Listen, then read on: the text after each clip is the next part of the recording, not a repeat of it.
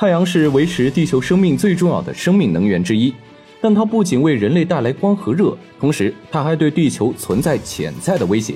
比如说太阳风暴，太阳本质就是一个核聚变火球，上面无时无刻不在进行着成千上万次的氢弹爆炸。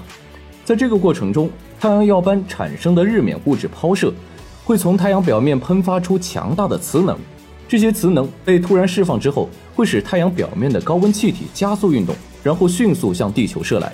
太阳耀斑发射的致命电子在飞向地球时，速度可高达每小时数百万公里。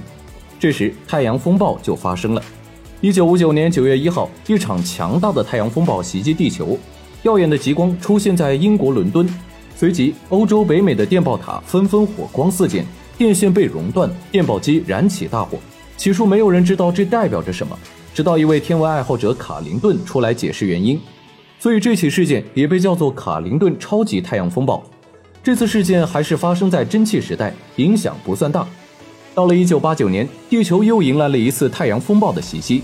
这次袭击持续了九个小时，致使加拿大寇北克电网崩溃。影响了六百万加拿大人，造成了数亿美元的损失。除此之外，极地轨道的卫星也都出现了故障，多伦多的股票交易所也被迫终止，因为电脑芯片被烧坏了。